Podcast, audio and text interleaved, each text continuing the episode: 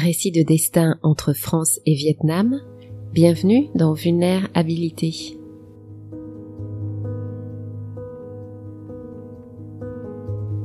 C'est à l'étage de sa galerie que Fong m'a reçu pour des heures d'entretien avec une grande générosité et beaucoup d'humour.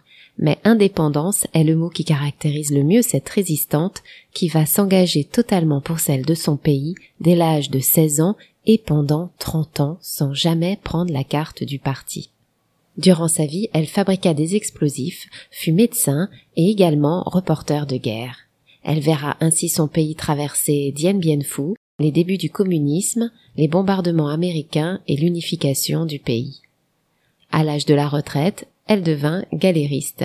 Elle continue à 92 ans à promouvoir de nombreux artistes peintres vietnamiens au-delà des frontières. Elle reçut la médaille de chevalier de la Légion d'honneur en 2011 pour, je cite, ses grandes contributions à l'amitié entre les peuples. De nombreux ouvrages lui sont consacrés, dont sa biographie. Elle vient juste de sortir un nouveau livre. Je laisse Fong vous raconter son histoire.